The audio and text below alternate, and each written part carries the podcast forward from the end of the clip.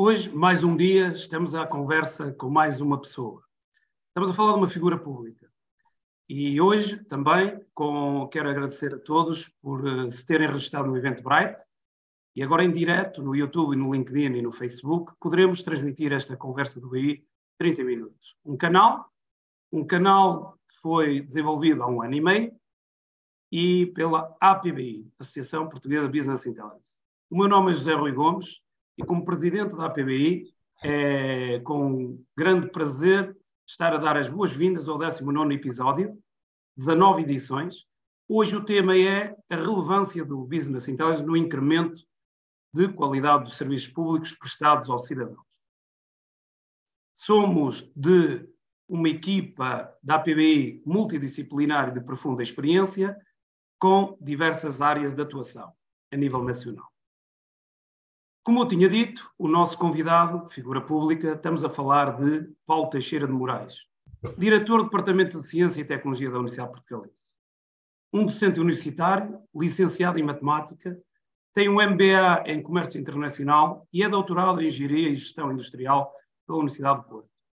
Foi dirigente associativo estudantil, iniciou a sua atividade profissional no ensino superior. Passou ainda pelo setor empresarial e foi vice-presidente da Câmara Municipal do Porto de 2002 a 2005, tendo sido responsável pelos pluros do urbanismo, ação social e habitação. Regressou então ao ensino e ao seu combate de sempre pela denúncia dos mecanismos de corrupção em Portugal. Sendo uma figura pública com relevo e destaque em Portugal, e hoje com funções que desempenha na Universidade Portugalense, teremos uma conversa agradável sobre o impacto do Business Intelligence na sociedade. Os meus parabéns pelo fantástico desempenho e trabalho conseguido. E por muito do que criou, implementou e implementa enquanto cidadão português nestas suas áreas e como professor universitário ao serviço de Portugal. Neste episódio de 30 minutos, vou ter comigo na moderação Manuel Dias, National Technology Officer and Board Member at Microsoft, professor na nova MS vice-presidente na DSPA e fundador da comunidade Power BI.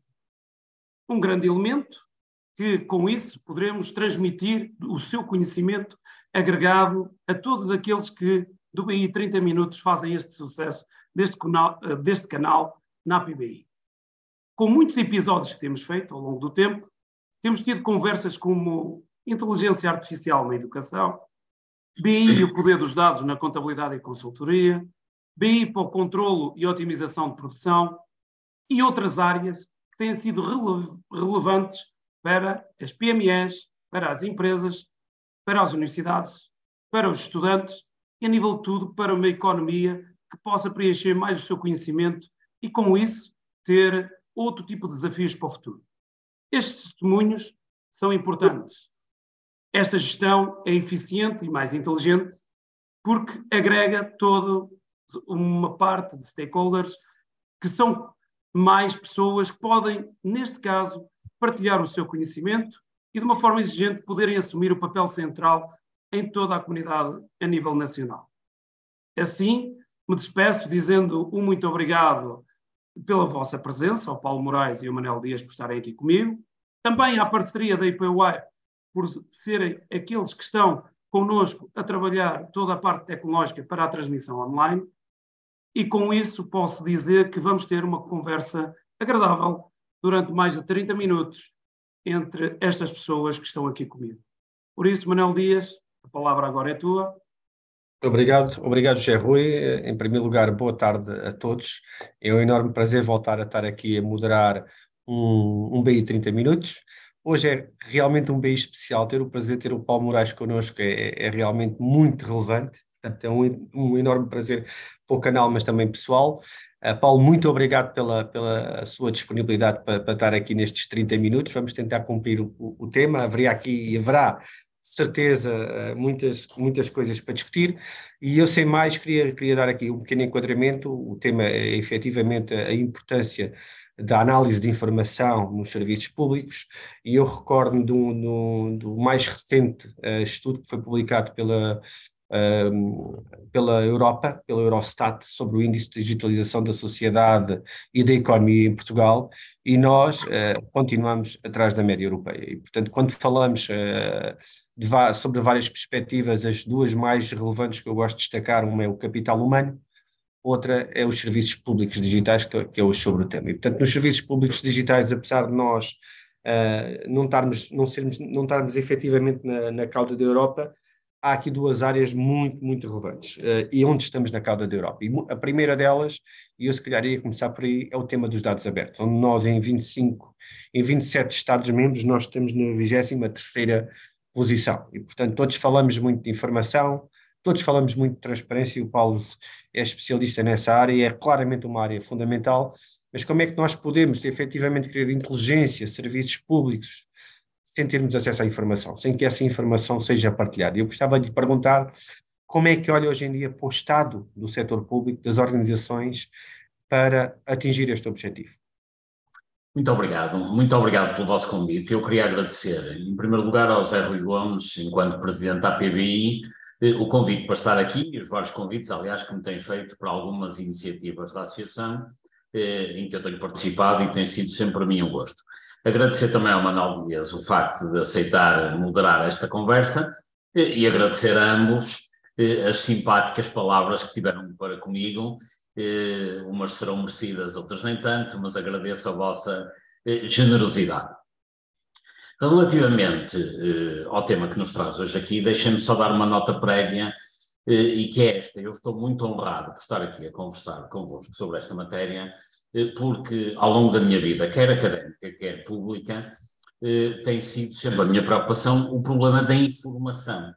Porque a falta do acesso à informação, que se em determinado momento era aceitável, em meados do século XX, não havia instrumentos para difusão da informação como hoje existe. Como Mas no momento em que há capacidade tecnológica para difundir informação como hoje existe, em particular nas últimas décadas, desde que a internet eh, se disseminou, não há razão nenhuma para que os cidadãos não conheçam os dados e para que os decisores também não conheçam os dados. E deixa-me só dar dois ou três exemplos do que tem a ver com a falta de informação e na, no perverso que isso é para os serviços públicos. Eu acho que os serviços públicos que estão ao serviço dos cidadãos eh, têm que ser muito bem geridos e, desde logo, como estamos a falar de recursos públicos que são provenientes dos impostos de todos, inclusivamente os mais necessitados, que também pagam muitos impostos, eh, tem que se ter o máximo cuidado na eficiência da utilização desses recursos.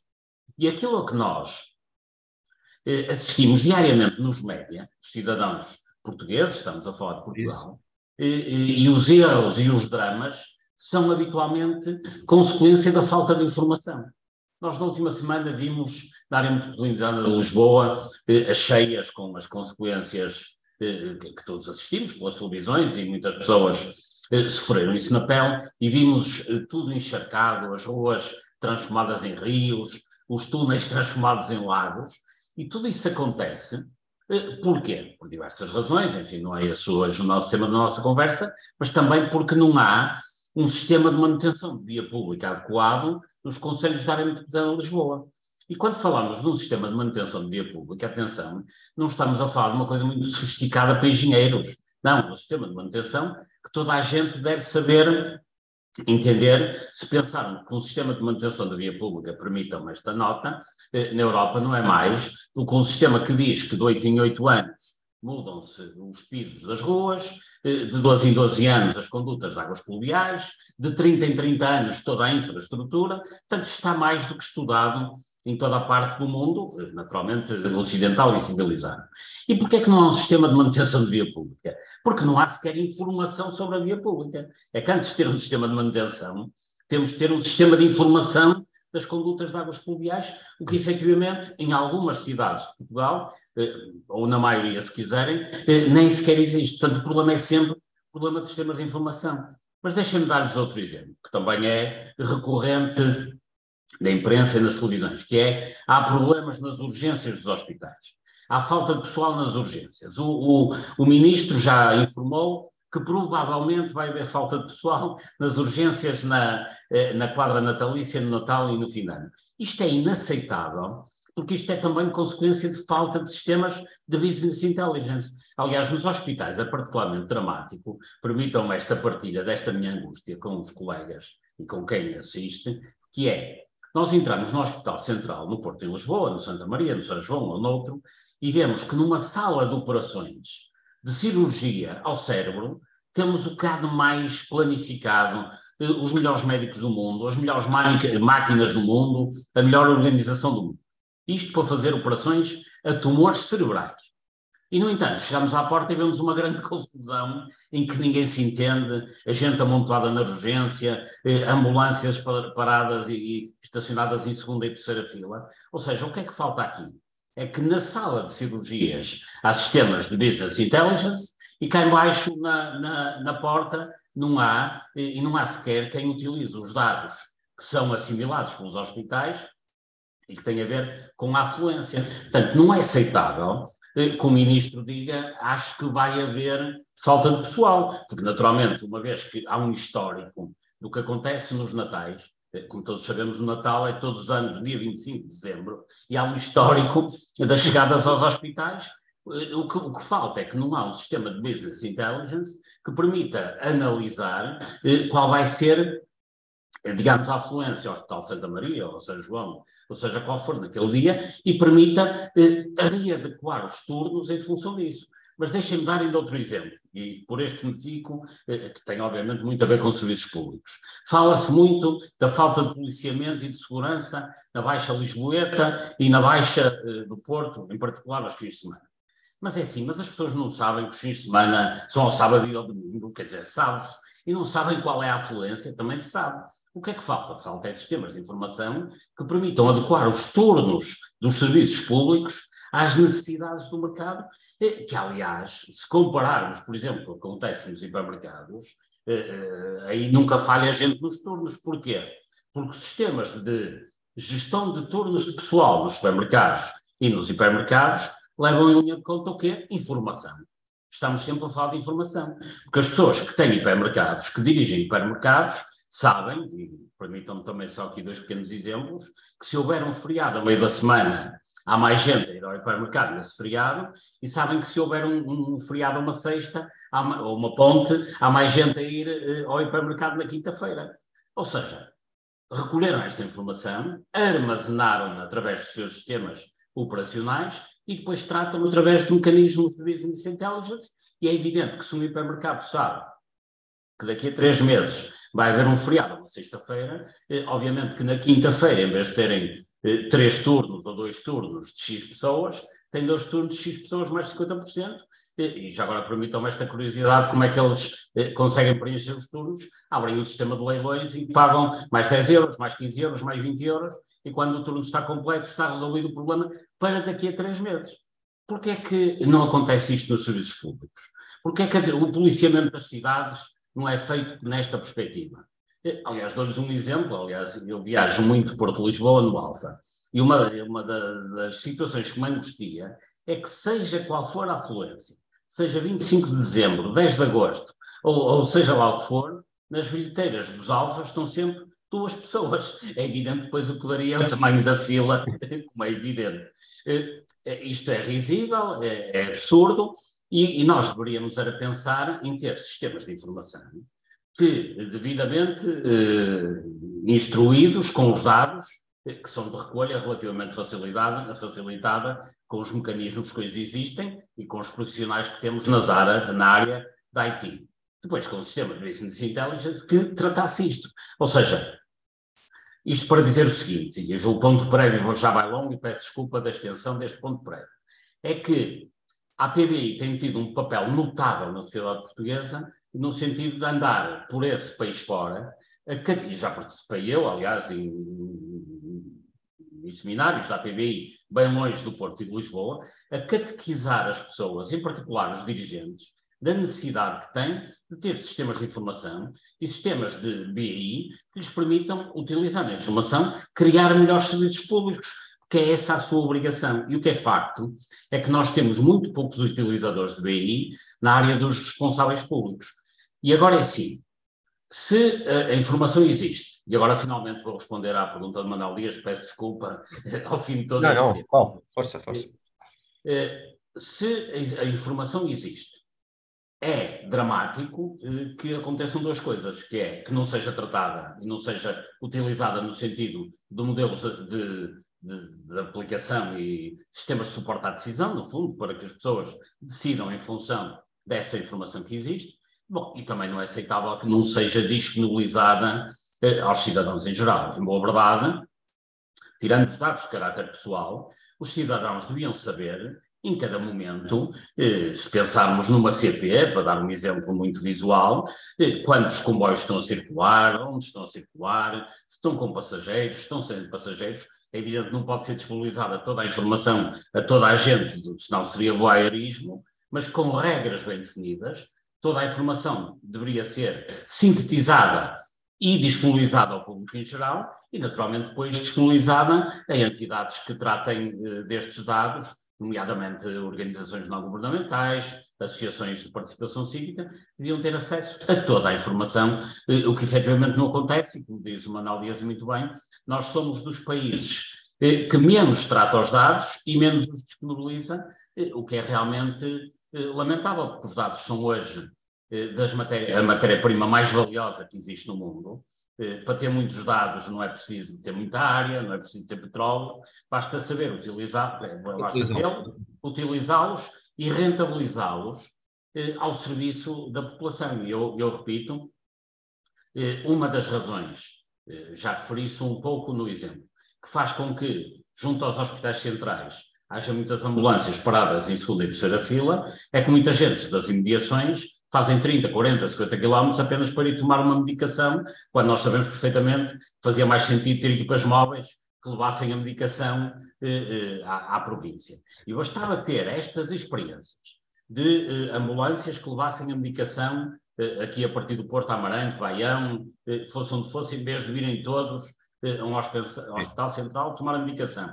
E depois, em função do contexto analisado, comparar os dados e, naturalmente, podia-se passar a, a, ver o que é que era mais rentável eh, e, e começar a, a, replicar boas práticas. Quando eu vejo, eh, por exemplo, muitos dirigentes políticos eh, a dizer que vão copiar boas práticas, eu bato palmas, só não percebo é como é que vão copiar boas práticas se não têm a informação tratada, como é, como é que eles vão saber quais são as boas práticas? Sim. Oh, Paulo, tocou aí dois temas, tocou vários temas e, e, vamos, ver, vamos ver se nós conseguimos ir a todos. Mas eu, há, há, um particularmente relevante, deixo uma nota para o trabalho da APBI, porque há efetivamente aqui um esforço enorme de cobrir as zonas fora, fora de Lisboa e Porto, porque efetivamente existe uma grande assimetria na forma como hoje em dia a gestão é feita e com base, com base em informação. Se calhar é como quase as grandes empresas quando as comparamos com, com as PMEs, não com as startups que já nasceram muito mais digitais mas essencialmente com as PMEs que ainda continuam a ter graves déficits. Eu tenho um dos indicadores da, do DSI, olha para as PMEs e coloca-as em 18 lugar em 27. Portanto, as PMEs ainda têm um, um trabalho grande de digitalização. Por outro lado, sabemos que efetivamente existe essa assimetria no país entre os meios mais rurais e os meios mais urbanos. Mas há um tema também importante e eu acho que fez uma retrospectiva muito boa dos serviços, quem tem que tomar decisão e de quem tem que disponibilizar esses serviços. Eu gostava de voltar agora para o tema dos cidadãos. É? Eu acho que nós somos uma sociedade, mas é uma opinião pessoal, pouco exigente e, portanto, também não tem, e, e o facto de não termos acesso à informação ainda nos coloca mais atrás. Uh, nós, em termos de adoção dos serviços públicos digitais, que já, já são bastantes, já temos muitos, mesmo com algumas lacunas de previsão de alguns deles, mas já temos bastantes. Mas o que é certo, é, é, é o último exemplo que deu é, é, é caricato, se calhar aceder à informação mais em tempo real, se calhar vai-me poupar uma viagem, vai-me poupar três horas do meu dia, vai poupar em termos de eficiência energética. Está aqui uma parte de literacia digital também dos lados do, do, cidadão, onde as universidades, onde as associações têm um papel, um papel fundamental. Como é que acha que isso pode também ser interessado? Como é que nós, e não estou a falar só dos estudantes do ensino superior, que hoje em dia já estão muito mais neste mundo digital, mas quando falamos de uma população cada vez mais envelhecida, para tirar partido de muitas destas tecnologias tem que ter as mínimas competências, competências digitais. Qual é, qual é a sua visão sobre, sobre isso? Nós temos que ter presente eh, o seguinte, que é eh, mais de 50% da população uhum. não tem eh, sequer o ensino secundário. Portanto, nós temos de ter presente eh, que temos uma população eh, envelhecida e que muitas das pessoas que eventualmente não assistem a esta live, mas muitas das pessoas que se cruzam connosco na rua, não têm estudos superiores nem, nem estudos secundários. E, portanto, é nesse cenário que vivemos e, e não é por acaso que nós somos dos países menos atrativos da União Europeia. É assim, a própria Finlândia tem mais população estrangeira residente, a, a gélida Finlândia, não é? Do que Portugal. Quando, quando se diz, ah, as pessoas vêm todas viver para Portugal porque temos um ótimo clima somos todos muito simpáticos. Não basta ter um ótimo clima, sermos todos muito simpáticos. Porque quando nós falamos, nomeadamente, dos imigrantes digitais e de uma série de gente que circula, essas pessoas depois querem, quando precisam de serviço de saúde, ir ao hospital e saber que a coisa funciona, ter boas escolas, ter bons transportes, etc. Essa história de ter sol e simpatia resolve o problema, eu não acredito nisso. Não chega, não chega.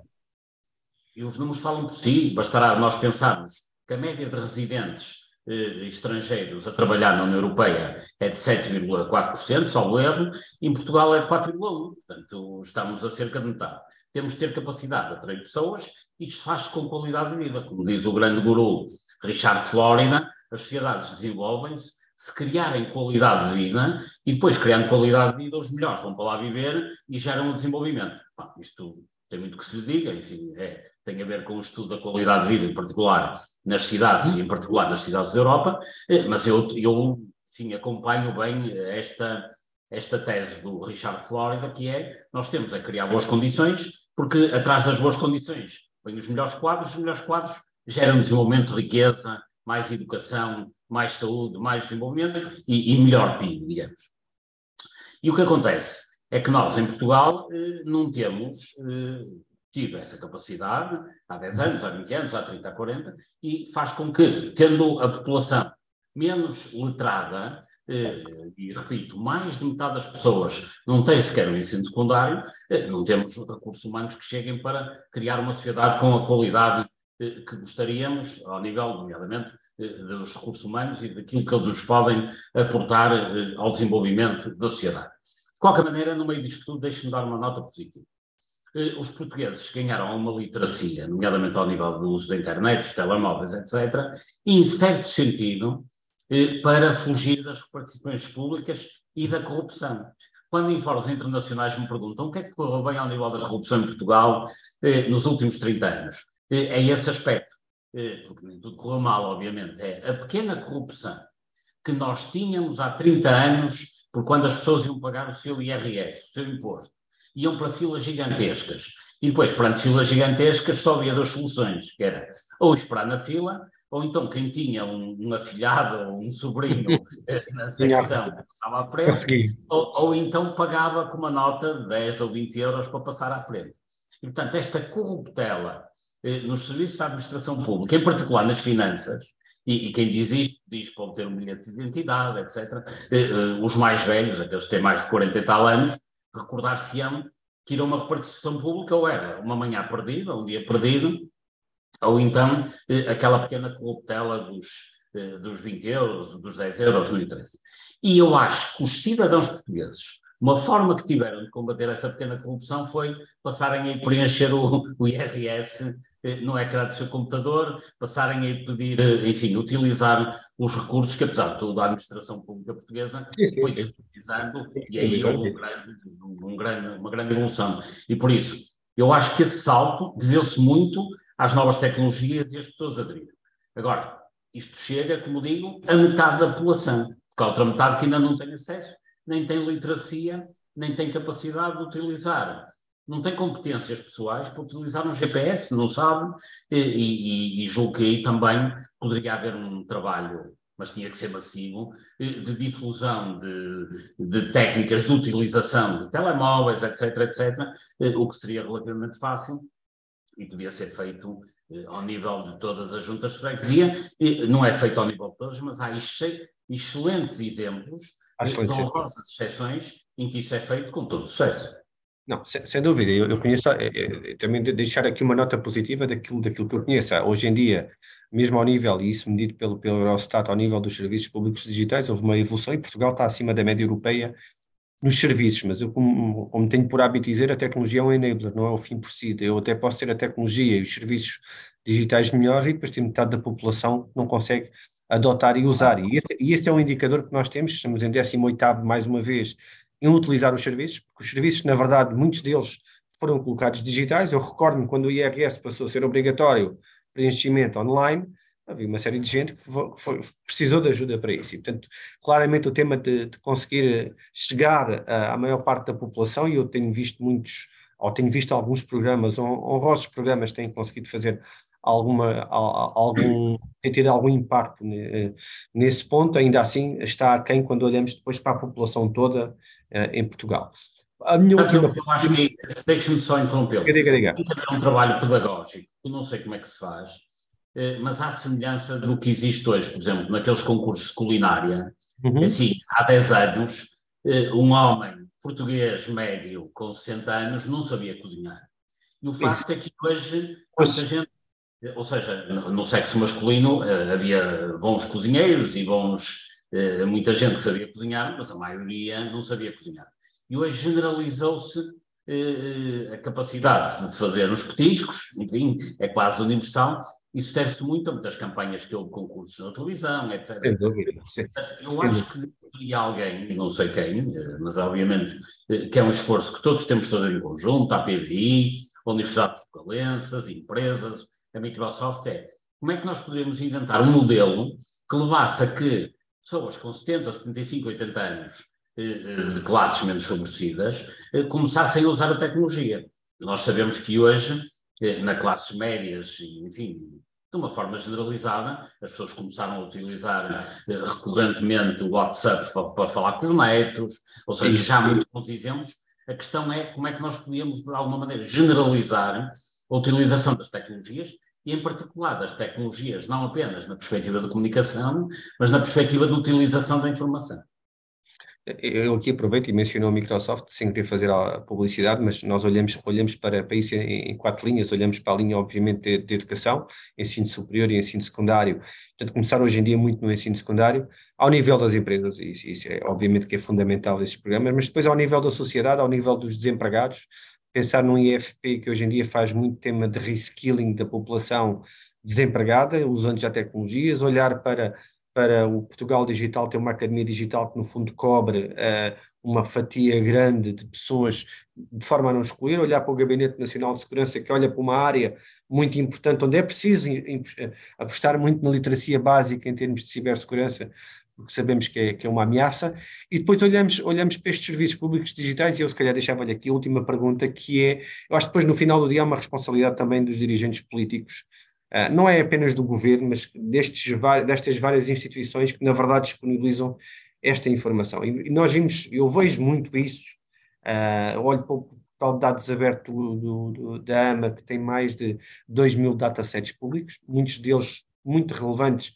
mas alguns deles desatualizados, e, portanto, a, a, responsabilidade é uma responsabilidade partilhada, é uma responsabilidade de chegar aos serviços partilhados do Ministério da Saúde, em, chegar à Segurança Social, em chegar à área dos transportes, portanto, e ter essa cultura de partilha de dados, mas haver aqui também uma responsabilização da classe dirigente em que isto se concretize. E eu vejo ano após ano isso não se concretizar. Vejo muito mais organizações como a APBI, associações sem fins lucrativos, numa tentativa de trazer transparência e escrutínio público sobre a informação e de exigir e, ehm, e depois a máquina, obviamente a máquina é complexa também, uh, com algum tempo, apesar do investimento nós temos aí, nós sabemos, temos a bazuca aqui, uh, e a minha pergunta para si é, um, como é que vê isto, como é que vê estes sistemas de decisão? E se realmente nós vamos conseguir, tirando partido dos fundos do PRR, conseguir dar um passo, que é aquilo que nós queremos, não queremos ser ultrapassados pela, pelos, por países como estamos a ser agora e efetivamente ir a partir destes fundos para ter uma sociedade mais digital, com maior literacia na população e com serviços públicos que não sejam silos, que sejam com informação. Se eu vou a uma loja do cidadão, eu não quero ir a quatro sítios distintos. Eu tenho toda a minha jornada, toda a minha informação enquanto cidadão, porque é que eu tenho que ir a quatro entidades que se calhar nem estão no mesmo local? Qual é, qual é a sua perspectiva sobre, sobre isto, Paulo? É assim, essa questão que me coloca demora duas horas a responder. É? é a última, é a última. É a última pergunta, mas, mas deixe me à vontade. Essa é uma armadilha. Não, não será mas, a última que eu tenho aqui, uma ainda para o Paulo. Então, mas, uh, tentando ser muito sintético, uh, uma sociedade uh, mais informada é uma sociedade mais rica. Uma sociedade com informação tratada já não é riqueza, já é um luxo. E há bons exemplos. Eu recordo e gosto sempre de dar este exemplo, eh, o, o, presidente Barack Obama, antes de ser presidente, era senador e, e, era professor também na universidade, como sabemos, e ele conseguiu com os colegas, com os amigos, eh, penso que até amigos pessoais dele, eh, de Texas, criar na altura um site que ainda hoje é referência, que é usaspend.gov, deixo aqui esta nota, usaspend.gov, que é um site onde se vê toda a estrutura de custos da administração federal americana. Ou seja, cada vez que a administração federal americana decidia, decide fazer uma ponte, algures, não só, não só é explicado eh, o orçamento da ponte, concurso, quem ganha, quem perde e porquê, eh, a fundamentação que leva àquele tipo de investimento, como no final se faz uma análise de accountability, ou seja, qual foi o benefício social que aquele investimento trouxe. Ou seja, não só se dá toda a informação a todos os cidadãos, como se faz uma análise, eh, portanto, com dashboards, a que estamos habituados a ver, uhum. em que se vê em que momento eh, um pipeline, o que é que está a ser feito em cada momento, o que é que já foi feito, o que é que não foi feito, como no, no final se avalia se o investimento correspondeu ao benefício social que se pretendia quando ele foi programado. Ora bem, nós, aqui sentados, a nossa secretária, conseguimos hoje ter acesso a essa informação sobre a administração federal dos Estados Unidos. E eu que estou no Porto, não consigo sequer saber eh, que obras é que estão a ser feitas pela Câmara Municipal eh, da minha terra. Portanto, eu acho que eh, é necessário que os agentes políticos percebam que têm que transmitir toda esta informação aos seus cidadãos. E, eu vi já em vários casos, ao longo dos anos, eu falava no início desta nossa conversa dos sistemas de manutenção da via pública. Há muitas cidades no norte da Europa onde eu sei exatamente em que momento é que vão refazer uh, o tapete de Alcatrão que passa em, em frente à minha casa. Eu sei que é daqui a dois anos, duas semanas e três dias. E, portanto, posso programar a minha vida para naqueles dias até ir de férias para não ter aquele incómodo, uh, se for caso disso. E, portanto, estes sistemas de manutenção de via pública, sistemas de uh, enquadramento orçamental e, e de investimentos globais de, seja dos Estados Unidos, seja de Portugal, seja de onde for, têm que ser disponibilizados às pessoas. É evidente, para que isto aconteça, é necessário que na política e à política cheguem também pessoas com uma mundividência diferente da política. E aquilo a que nós assistimos em Portugal nos últimos anos, infelizmente, é que chegamos a qualquer gabinete ministerial e podemos ter lá até pessoas eh, muito competentes, mas o secretário de Estado, o adjunto, o assessor, a secretária, todos eles vieram de carreiras políticas e nunca viram nada na vida a não ser a vida ou da JS, ou da JST, ou do partido, que obviamente tem muito mérito, eh, eh, tem algum mérito em alguns casos, eh, mas tem que ser caldeada com ligações a pessoas que conheçam o mundo real e que percebam a dificuldade que os cidadãos têm em ter acesso a esta informação quando são, por exemplo, empresários, quando são gestores, quando são diretores, seja do que for. Nós precisamos que aos gabinetes dos ministérios comecem a chegar pessoas com esta sensibilidade. Nós estamos aqui a ter esta conversa, eventualmente, eh, mais de metade dos parlamentares nem percebem bem de que tipo de situação é que nós estamos a abordar e a falar, porque nunca tiveram essa preocupação da vida, as pessoas também não têm culpa, nunca tiveram foi eh, a potência para se preocupar com este tipo de problemas. Por isso era importante que cada vez mais nós consigamos trazer essas preocupações eh, para o seio dos decisores políticos, seja ao nível político, Ministério, seja na grande administração central ou até na administração local. Pessoas que percebam como, aliás, em alguns locais se percebe bem. Assim, se hoje na Metro do Porto tem sistemas de business intelligence e tratamento de informação que permite, eh, em, em tempo real, saber exatamente tudo o que se passa naquela rede e, naturalmente, depois, à partida, os resultados serão melhor com toda esta informação disponível e com capacidade de decidir em tempo real sobre a informação que está disponível, também em tempo real, o que é completamente diferente se não houvesse ali ninguém com capacidade e preocupação para este tipo de matérias e apenas decidisse eh, eh, numa lógica estritamente de esquerda-direita, eh, política do PS ou do PSD. Portanto, eu acho que há necessidade de infundir esta preocupação eh, ao nível dos decisores. Sem dúvida, sem dúvida. Bom, eu teria, teria aqui mais 10 ou 12 perguntas, Paulo, mas uh, vou deixar para o José a última pergunta e, e agradecer mais uma vez a, a, partilha, a partilha de conhecimento, que é o, o que é mais relevante para conseguirmos mobilizar. José. É Exatamente, e com isso, e com isso, Manel, muito bem, eu após esta conversa uh, uh, virada bastante para os dados, para o BI, para a sociedade e para as comunidades, há um tema que acho que pode ser relevante, que é nós hoje, ensino superior e hoje a educação, quando se diz obrigatória, quando hoje temos o ensino público e privado a trabalhar em sintonia também com o governo, eh, cada vez se vê aqui disputas, muitas vezes, tanto do interior como do litoral, onde querem muitas vezes ir buscar os melhores profissionais, e muitas vezes aquilo que eu relato e vejo, e as empresas, é que muitas vezes não chegam os melhores e não conseguem chegar àqueles bons, e muitas vezes têm que ainda estar ali um pouco uh, a ter maturação ou ter uma academia que trabalhe mais esses alunos quando saem das universidades. Uh, será que o BI, hoje, e o conhecimento dos dados, e hoje estas novas ferramentas carregadas uh, novas implementações pelas tecnológicas, será que os cursos estão adequados com esta realidade? Os docentes estão adequados com a realidade do país e dos, daquilo que temos que prever para o futuro, já que cada vez nós vamos passar para 5G e para tecnologia de, de altíssima ponta e, acima de tudo, para os dados.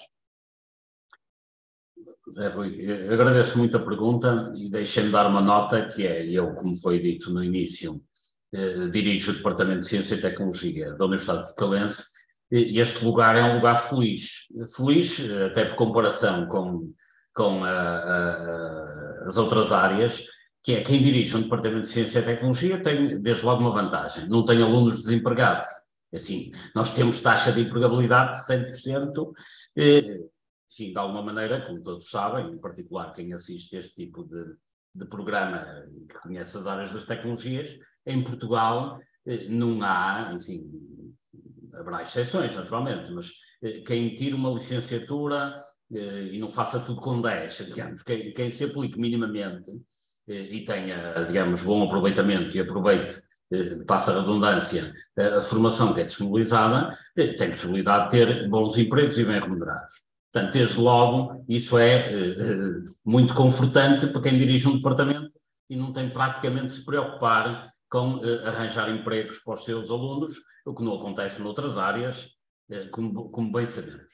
Depois há um outro aspecto que é eh, os alunos que frequentam licenciaturas ou mestrados aqui na, na nossa universidade ou noutra eh, que tem ofertas na área tecnológica, eh, no geral estão em contacto eh, com o futuro visitam empresas como a Microsoft que estão a fazer projetos de ponta, ou seja, eh, as visitas de estudo, os contactos, as pessoas que vêm cá fazer seminários estão sempre a falar eh, de áreas eh, de futuro, isso também é muito vantajoso, ainda por cima, áreas em que habitualmente não há falta de dinheiro, como acontece noutras universidades, em que noutras áreas também há até dificuldade em fazer, se calhar, um, uma visita de estudo. Portanto, isto é uma área em que por um lado, os alunos têm emprego, o que nos dá uma grande tranquilidade, e os parceiros com quem interagimos eh, são parceiros que têm sucesso. E isso, portanto, ajuda muito desde logo.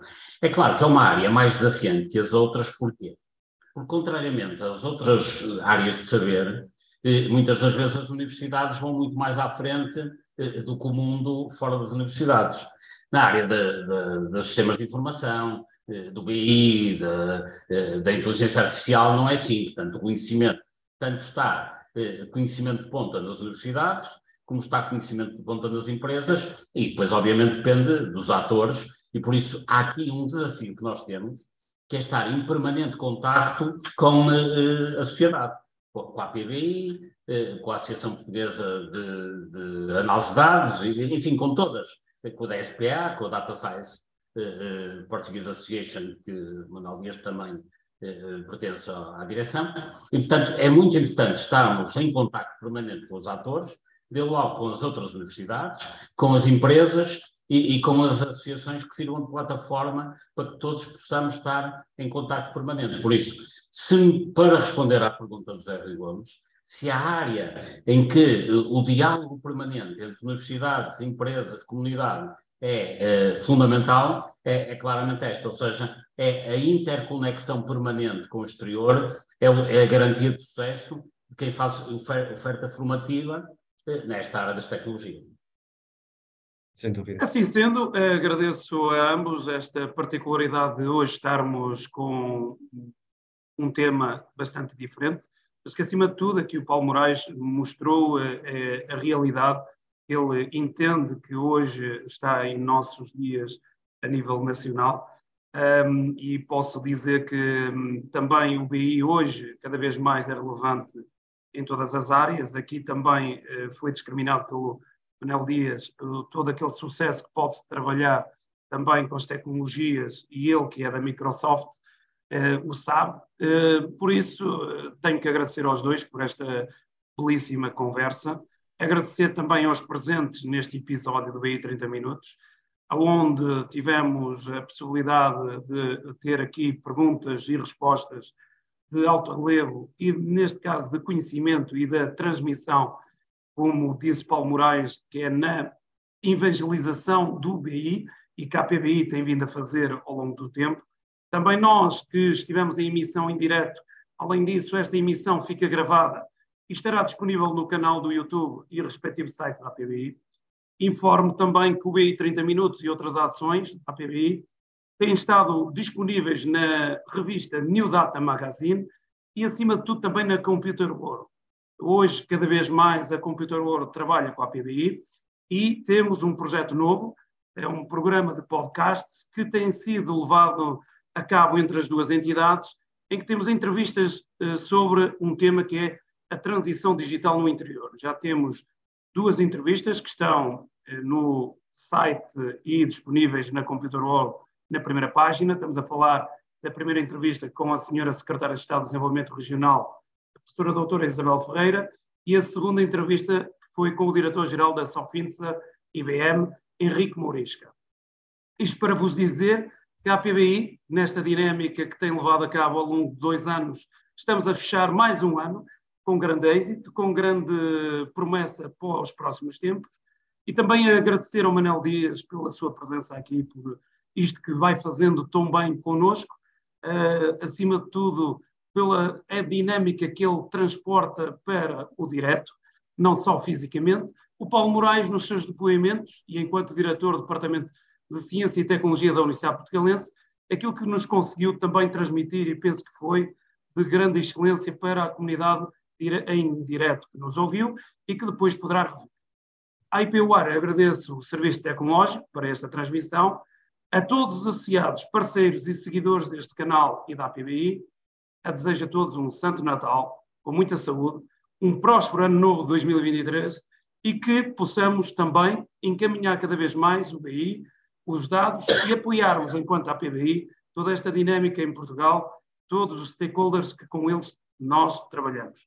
Únicos não somos nada, vamos fazendo cada vez mais este sucesso, partilhando nas notícias e nos vídeos que disponibilizamos nas redes sociais, e para isso é fazer-se sócio da PBI e sendo mais um a partilhar, sendo mais um sócio, somos mais fortes e por isso agradeço a todos mais uma vez. Uma boa tarde, um bom Natal e estaremos de breves aí em 2023 para o mais sucesso da PBI.